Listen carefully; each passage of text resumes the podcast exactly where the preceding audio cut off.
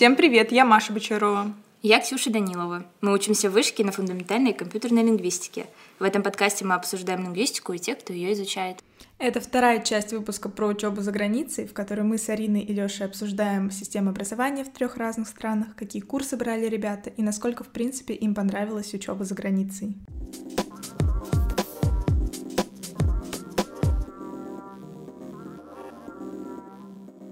Ребят, расскажите, пожалуйста, какие курсы у вас были и как они вообще сходились с вашими научными и личными интересами.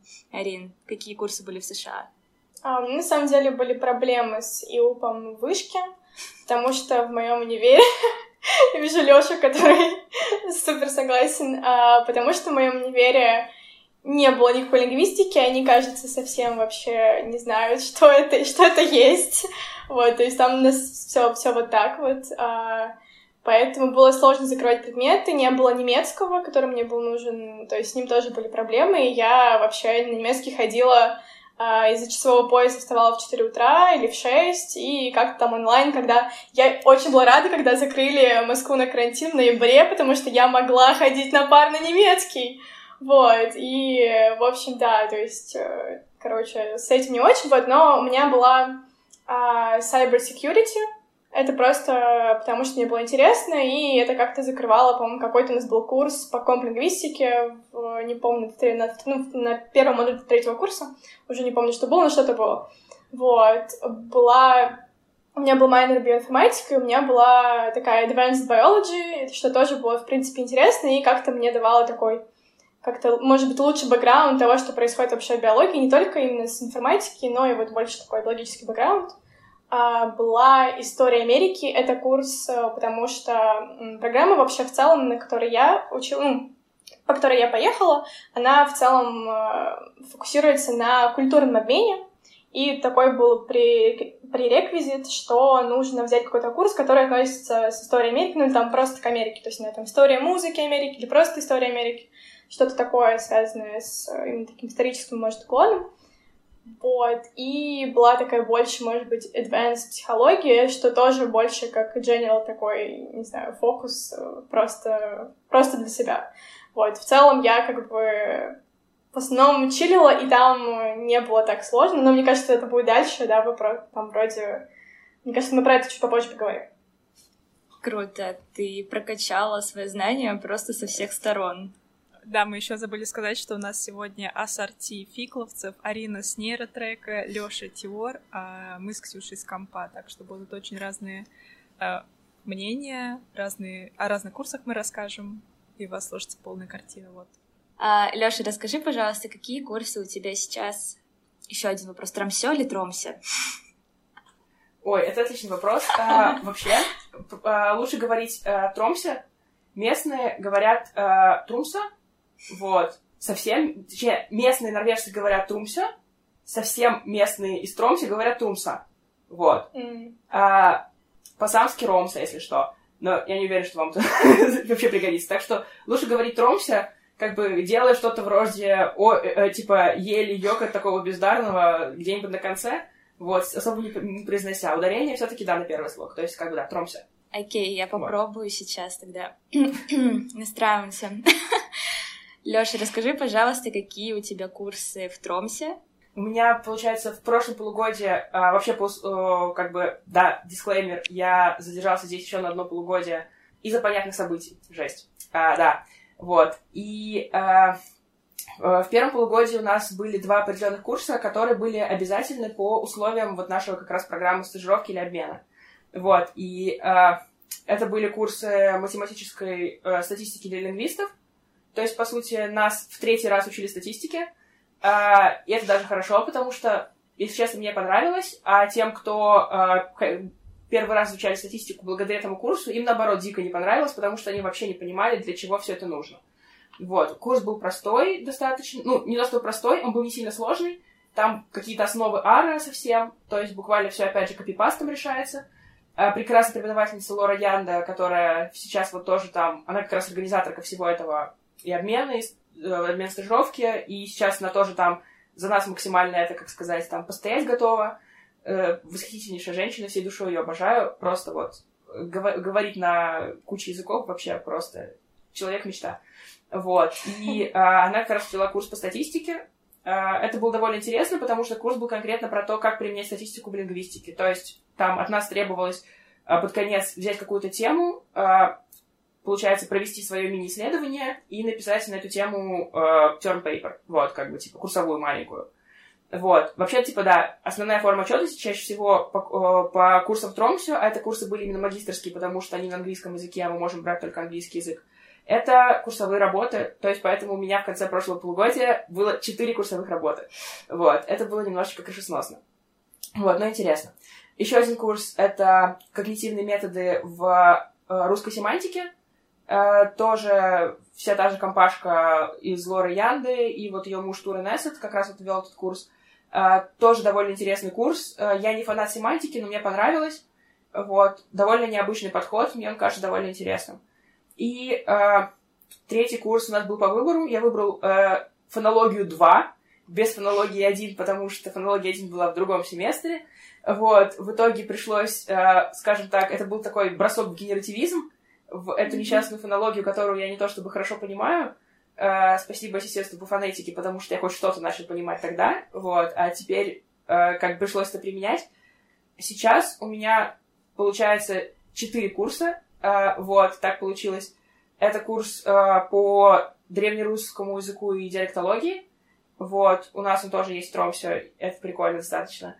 Э, потом э, курс по истории Баренц региона, вот, исторический курс, я решил, что мне было бы полезно, поскольку раз уж я довольно заинтересован, скажем так, в Норвегии, языке, истории, диалектах, всей этого фигне, а, довольно интересно было послушать про Баренц регион, потому что как бы это немножечко про Норвегию, и про Шпицберген, и про Россию, и про Швецию, и про Финляндию, и как-то вот этот вот весь кусок севера э, охватывающий. Курс довольно интересный, но я не люблю исторические курсы, поэтому как-то вот 50 на 50. Вот, и продвинутый норвежский сейчас э, до уровня Тринтре, Тринтре — это переходный между B2 и C1 примерно, в зависимости от того, какую оценку получу за экзамен. И этот экзамен будет уже учитываться, грубо говоря, как сертификат. То, что mm-hmm. у меня есть вот знание норвежского на уровне, соответственно, Тринтре, то есть из зависимости от оценки это будет либо B2, либо C1. Вот. Очень так. круто. Первое полугодие у тебя прям звучит не как набор теория, а когнитивная семантика, R, матстат. А тут небольшой моментик, да, мне говорили, что это должен быть подкаст не для лингвистов, а как сказать для тех, кто только начинает, э, когнитивная семантика — это не нейролингвистика, это совершеннейше разные вещи, это когнитивный подход к семантике. То есть, грубо говоря, когда теоретические лингвисты решили, что они что-то понимают про мозг, и решили э, думать э, про то, как вот, э, грубо говоря, язык хранится в мозгу, э, вот, при этом не знаю, ну, при этом особо не понимая, вот, без какого-то биологического бэкграунда. Я не знаю, как к этому относиться, вот, но, скажем так, как своего рода метафора научная, это довольно интересно звучит, вот, и довольно себе представимо, и, то есть, по сути, это просто те же самые разборы метафор, метонимий, только чуть более продвинуто, там какие-то некоторые другие штуки там из разряда, то, что вот прототипы всякие, там, как, все это контейнеры так Как минимум вот, звучит это вещи. очень круто. Круто, круто. Так, Маш, давай о твоих курсах поговорим. Давайте, у меня было всего три курса. Я не стала не знаю, брать больше. Сейчас слушаю, сколько всего было у ребят, и думаю, а мне их было три. И смысл в том, что они все длились по полтора, максимум два месяца, и начинались в разные периоды, потому что э, я не помню, как это называется в Италии, но, в общем, там можно сдавать экзамены раз в два месяца. Если ты не сдал первый раз без проблем, вообще никакого штрафа не будет, просто приходишь, пересдаешь еще, и по... кажется, поэтому курсы как-то в разное время начинались. Ладно, это не важно. Первый курс был Applied Neuroscience, вообще не имеющий отношения к моей специальности. Я писала на сайт школы лингвистики про этот курс, но, честно скажу, меня зацензурили. Но это наш с Ксюшей подкаст, и в нем мы можем говорить все, что хотим. Я выбрала этот курс, потому что преподаватель был очень красивым. Я написала ему на почту, спросила, как вы думаете, если у меня нет бэкграунда никакого вообще нейро, зайдет ли мне, будет ли мне сложно? Он такой, дорогая, приходи. А, если не понравится, просто отпишешься. Конечно, я пришла. И я не разочаровалась. Это, кстати, был один из самых интересных курсов, потому что это было реально applied штука. Нам говорили, как подаваться на грант, писать заявки на гранты, чтобы тебе потом выдали деньги, потому что деньги — это очень важно для исследований. Мы общались с разными людьми, которые работают в индустрии и при этом изучают э, нейронауки, и как это можно применять в реальной жизни. В общем, мне кажется, впервые за три года я услышала о том, как можно применять свои знания в реальности, и это меня вдохновило, вот. Второй курс был машинное обучение. Но интересно было, что экзамен был устный по машинному обучению. Сначала меня это смутило, типа, устный. Мне что, вам писать код на доске? Нет, такого не было. Нужно было просто объяснять, что там, не знаю, такое логистическая регрессия или какие-нибудь там генеративные методы. Ничего не помню, честно скажу. Но я готовилась по лекциям, которые лежат в открытом доступе с ИАДа. Так что вот так. Третий курс назывался, как мне кажется, НЛП, и он единственный был на итальянском. Мне захотелось что-то попробовать на итальянском, протестить себя, учитывая, что подобный курс у меня уже был, наверное, в вышке раза два, я думаю, ну я, в принципе, все знаю, э, просто повторю, я свяжу свои знания итальянского, вот. И это был достаточно интересный курс. Мы, опять же, вспомнили э, статистику, вспомнили R, который не то чтобы мне очень хотелось вспоминать в третий раз. Вот, ну, в общем, честно говоря, я обалдела. Все экзамены проходили устно, поэтому я просто за дня три до экзамена что-то очень усердно повторяла и сдала все на отлично. Вот в Италии очень спокойно дают отличные оценки, и у меня даже получились все десятки. Вот. У меня тоже. У меня в этом плане наоборот. Это мой худший рейтинговый результат за все время. Это вот я в Тромсе, потому что а, ну ладно, просто четыре курсовых работы действительно сложно писать одновременно. Вот. И у меня оценки были типа BBC, вот, при системе оценивания от A, от A до F. Вот. То есть в целом, как бы, это неплохо. Это как бы вот от, грань между хорошо и отлично. Вот. Но все равно, как бы, мог бы, мог бы, наверное, лучше, но, если честно, учитывая, как бы, все события и состояние ментальное, и э, то, что надо кучу всего делать, а там еще из бюрократии было очень много проблем, я считаю, что как бы, ну, уж лучше BBC, чем как бы ничего. Да. Вот. Ребята, давайте сейчас обсудим, чем отличаются системы образования в разных странах. Может, вы смогли выявить какие-то особенности. Вот как я, например, говорила, сейчас в Италии все, почти все экзамены сдаются устно, даже по программированию и экзамен ты можешь пересдавать несколько раз, пока не получишь желаемую оценку. Вот. Какие особенности есть в системе образования в США, Ирин? А, наверное, сначала расскажу про то, как проходят сами э, классы. То есть вообще чаще всего, если это какие-то... У меня вообще был, на самом деле, маленький универ, то есть я, к сожалению, училась в MIT или в Стэнфорде, вот, и, конечно, ну, а, вот, то есть, и, конечно, мне там сложно говорить, как на самом... Ну, в смысле, как в каких-то вот таких топовых универах, про которые все слышат, что там топ образования США, все круто. Вот, я училась в таком, в комьюнити-колледже, и там обычно, ну, как бы, все спокойно, мне кажется, намного. То есть нет каких-то больших потоковых лекций, допустим, даже как вышки. А это, скорее всего, какие-то чаще всего маленькие классы, вот, где вы э, чаще всего обсуждаете что-то с преподавателем вместе. То есть это прям даже не как семинар. Мне кажется, семинар у нас даже чаще чуть больше бывает, что мы... Ну, то есть преподаватель говорит чуть больше, чем мы. Вот, а здесь прямо супер часто тебя спрашивают твое мнение. То есть, и причем практически каждого. А меня спрашивали еще чаще, потому что было такое, типа, а, так ты из России, надо тебя спросить отдельно, типа, как у вас там.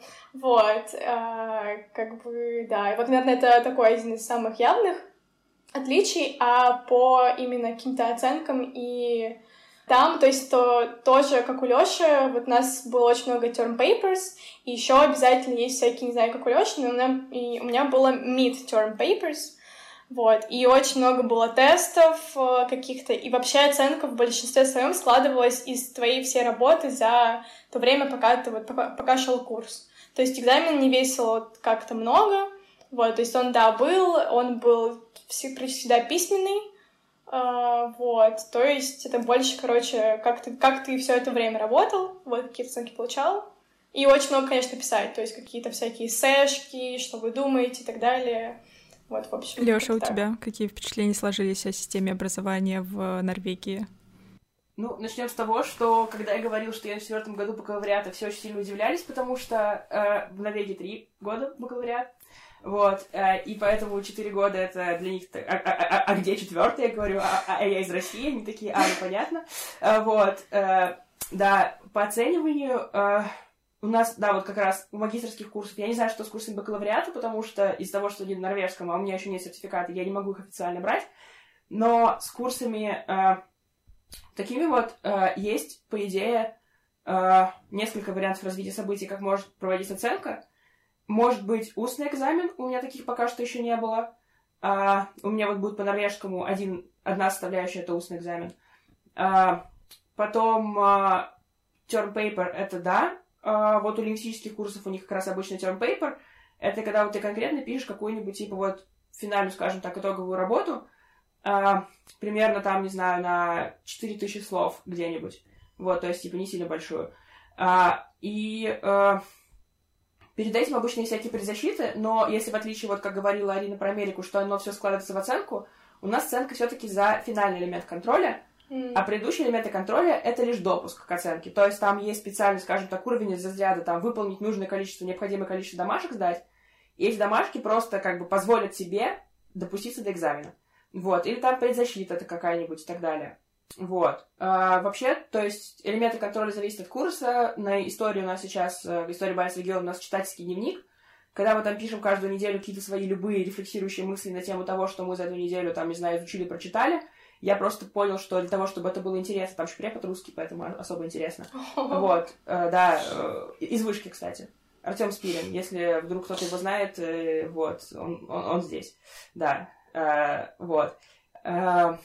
И было довольно прикольно, что, как сказать, я просто, подка... я, я просто приклеивал везде лингвистику, это, прокал... Прикал... Ой, это прокатывало. Вот.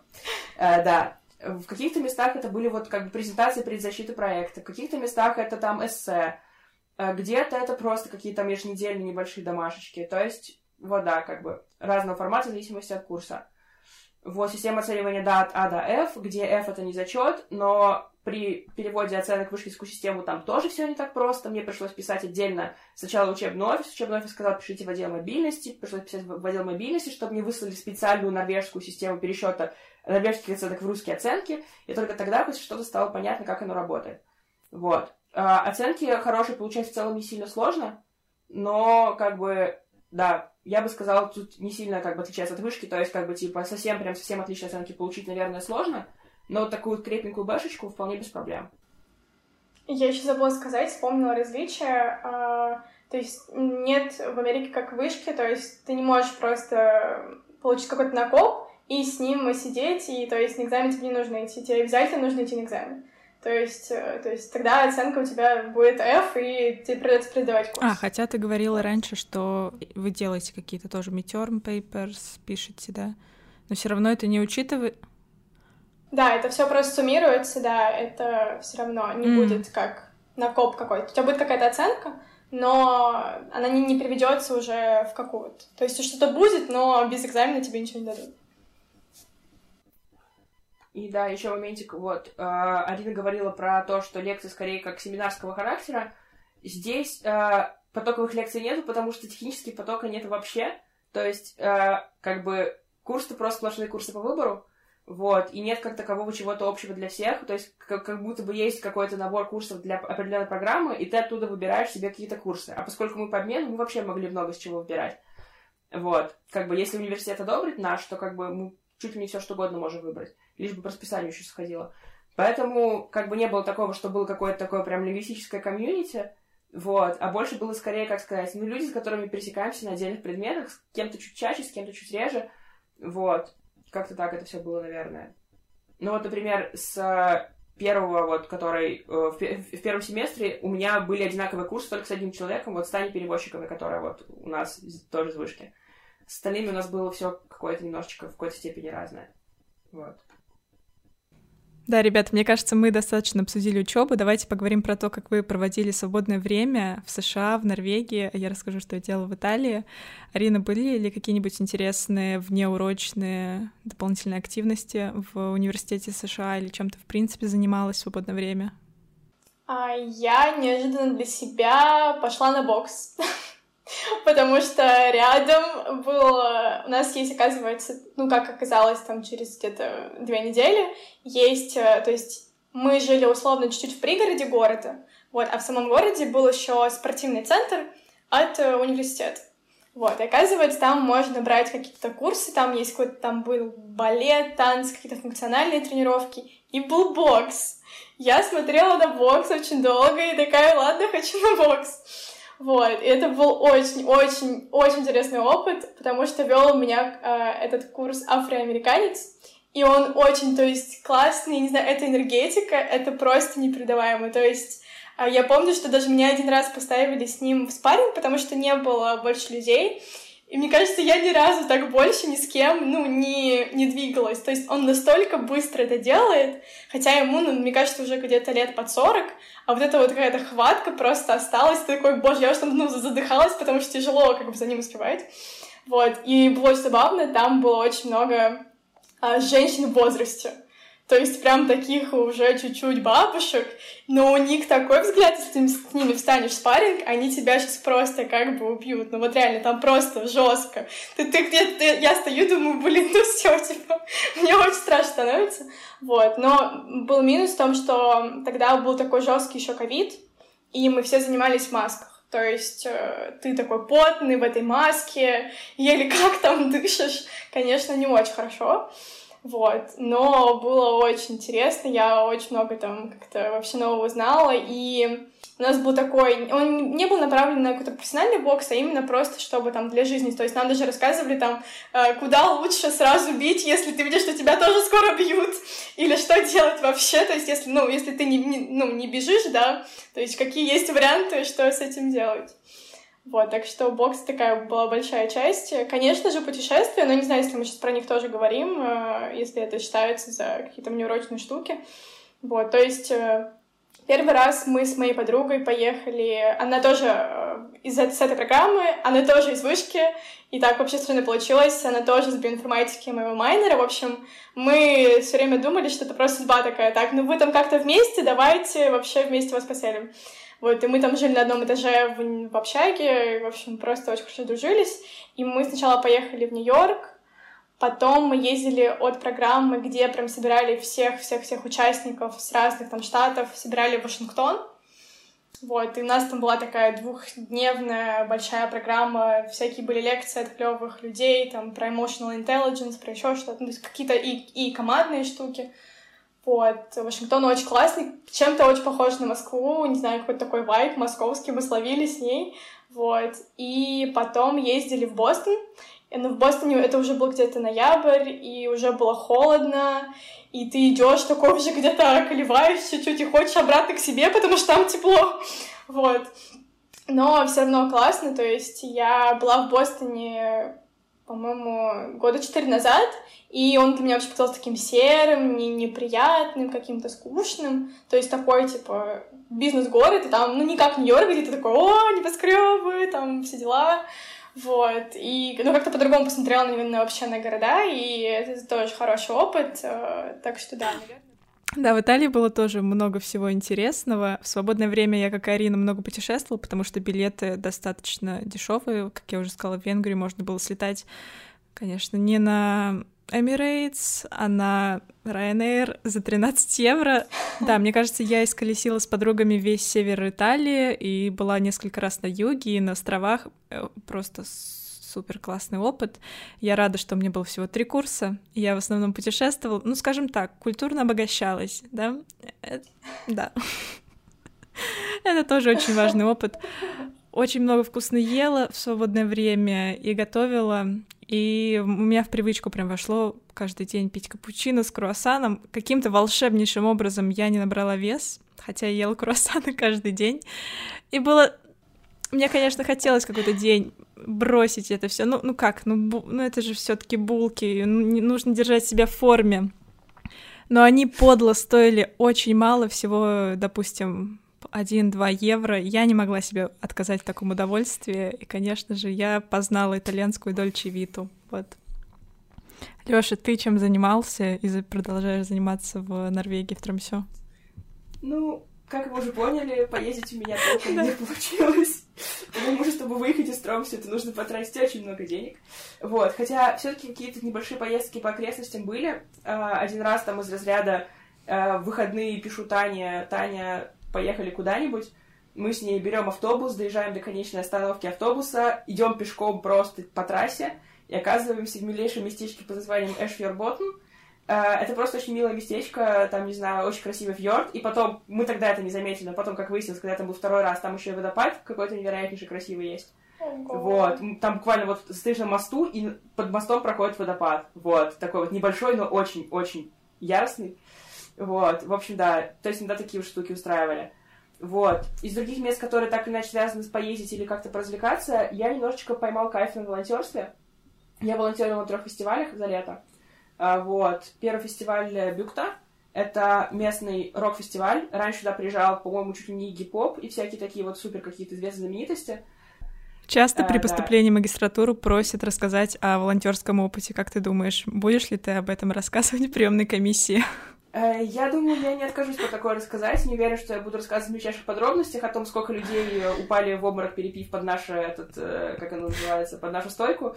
Вот. Но, как сказать, я думаю, что Плюс, учитывая, как бы, это человек сможет сказать о том, что как бы у меня все неплохо с языками, потому что мне приходилось понимать э, датский, украинский, русский, норвежский и английский, находясь в одной палатке. Вот. Супер. Это было весьма интересно. Вот. А, ну вот Леша рассказал про волонтерство, и я вспомнила про свое волонтерство в Америке, просто почему-то про него забыла, а, совершенно случайно.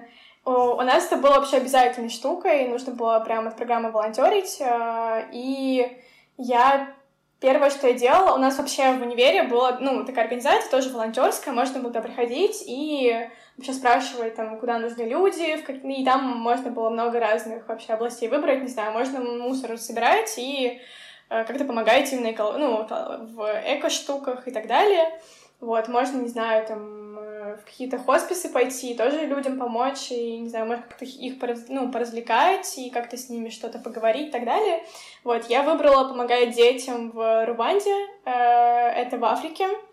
А, у них есть такая организация, которая очень тесно сейчас сотрудничает с ними и с университетом нашим, и э, у меня была задача, они сейчас тогда отправляли э, такие учебные книги и пособия туда, детям, э, вот, и мне нужна такая больше механическая задача, просто нужно было помочь им с, чтобы найти, во-первых, нужно было найти компанию, которая отправит столько много о, коробок в Рубанду из какого-то там города, город, ну, города в Америке. Вот, это было очень сложно, на самом деле, потому что там какая-нибудь DHL или что-нибудь такое, они не очень этим хотят заниматься, и денег у нас не так много.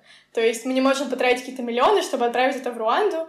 Вот. И я нашла какой-то там сайт, который первый раз вижу, где можно запостить свой какой-то запрос, то есть именно по каким-то перевозкам.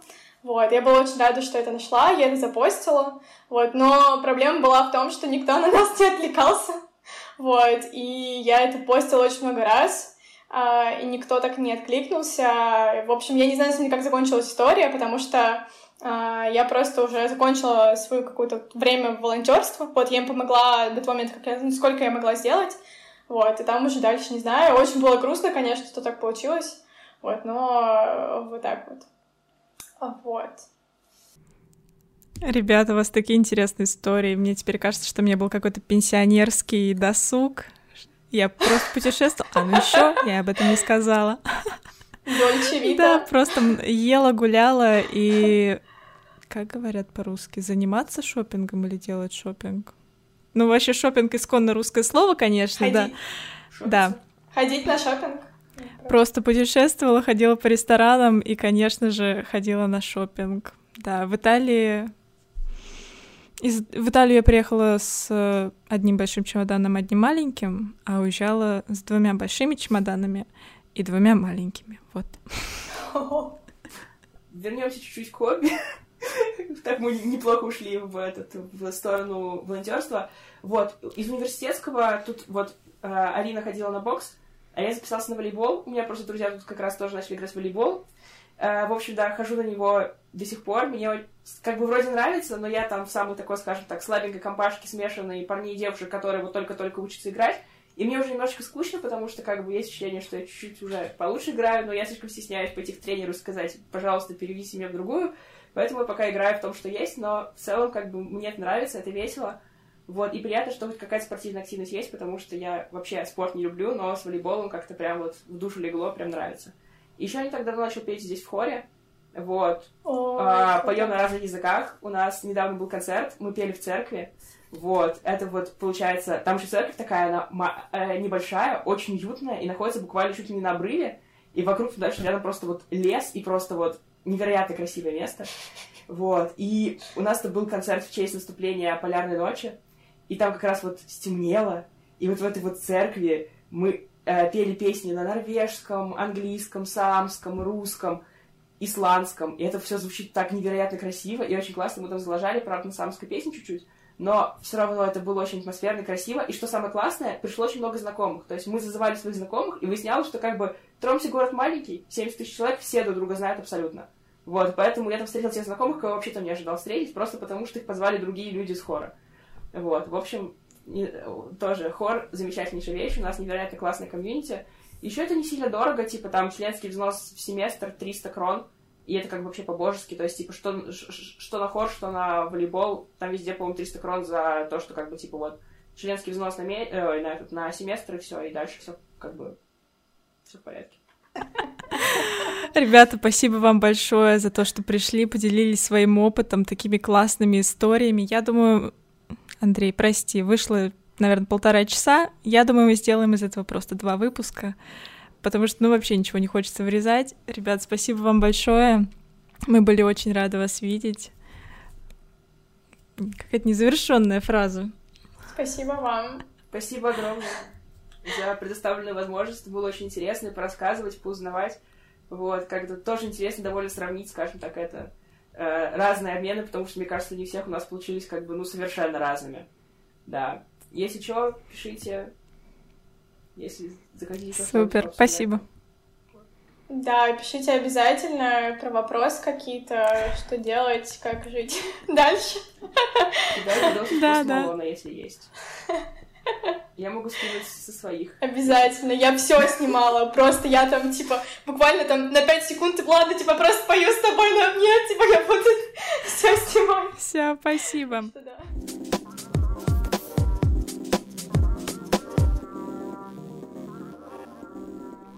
Над выпуском работали монтажеры Андрей Чиркин и Дана Аспанова и сценаристка Саша Кибатова. Огромное спасибо Арине Размыслович за джингл и Саше Миндрину за шикарную идентику и логотип. thank you